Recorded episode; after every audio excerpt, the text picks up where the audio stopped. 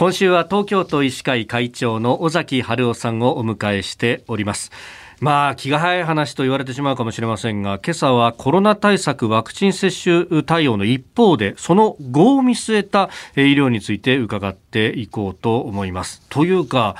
会長、これ、コロナ前は、こういうこう先々を見据えたこう医療の在り方であるとかって、この番組、ずっと取り上げてきたはずなんですよね。そうですね、うん、2025年問題とかですね、はい、えその後のこの少子、超高齢社会がどうなっていくかとかですね、そのためにはどういう準備が必要かということをずっとやってきたと思うんですけども、えー、まあ、ただあの、ここで秋とかですね、はい、この冬までに、今のペースでいけば、かなりの数のですねワクチン接種が世代的にも行き渡って、かなりあの進んでいくという可能性が高くなりましたので、そしてやはり、えー、ポストコロナというのもですね、はい、だんだんこう、なんとかな、えー、来年、再来年に向けて出てくるんじゃないかっていうことはあの感じますよね。でその上今2025年問題というキーワードが出ましたけれどもまさにその段階の世代の皆さんがいよいよ後期高齢者に入ってくる医療費が、まあ、ここから先は、えー、かなりねいろんなこう病気にかかったりなんかして、えー、医療費の負担が大きくなるんじゃないかというふうに言われているところですがやっぱこう患者さんを見ているお立場として今後どういうことが重要だと思われます？そうですね。あの結局、今の医療っていうのは、うん、まあ、風邪引き払いたも含めまして、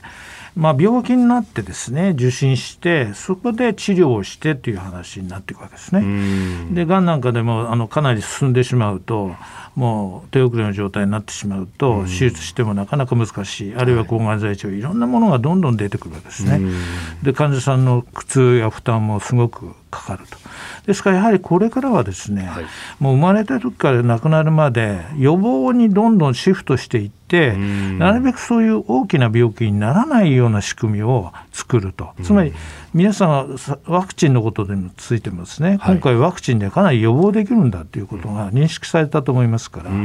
小さい頃に今もたくさんワクチンいろんなのを打ってますけれども、これもしっかりですねあんまり負担がかからない値段で打つようにできれば、お子さんの病気もどんどん減ってくると思いますしそれからやはり学生時代にですね、はい、中学校小学中学校高校でですね、うん、しっかりとしたねそういう健康教育、がんについてとかあるいはタバコのがんについてとかいろんなことをしっかり教えていってですね、うん、そしてそういうリテラシーをつ、まあ、身につけた大人に育っていただくと。うん。で今抜けてるのはどうしてもですね、はい、大学に行ってしまうと、はい、もう何もないんですよ。まあタバコを吸う機会も出ちゃうしそれからお酒を飲む、えー、それからいろんなもう、えー、脂っこいものをどんどん食べるとかですね、はい、でこれで社会人になっても、その延長でですねまたどんどんいっちゃうんですね。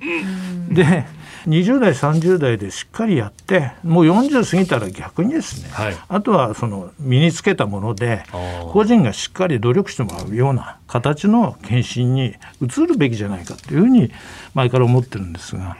まあ、そういったことでやはりちっちゃい時からですね本当にゆりかごから墓場まで、しっかり元気な人で埋めるような東京にしたい。それがヘルシーシティ東京っていう構想なんですけどね。全年齢対応でで切れ目なくと。切れ目なくうんいや身につまされる話ばっかりで。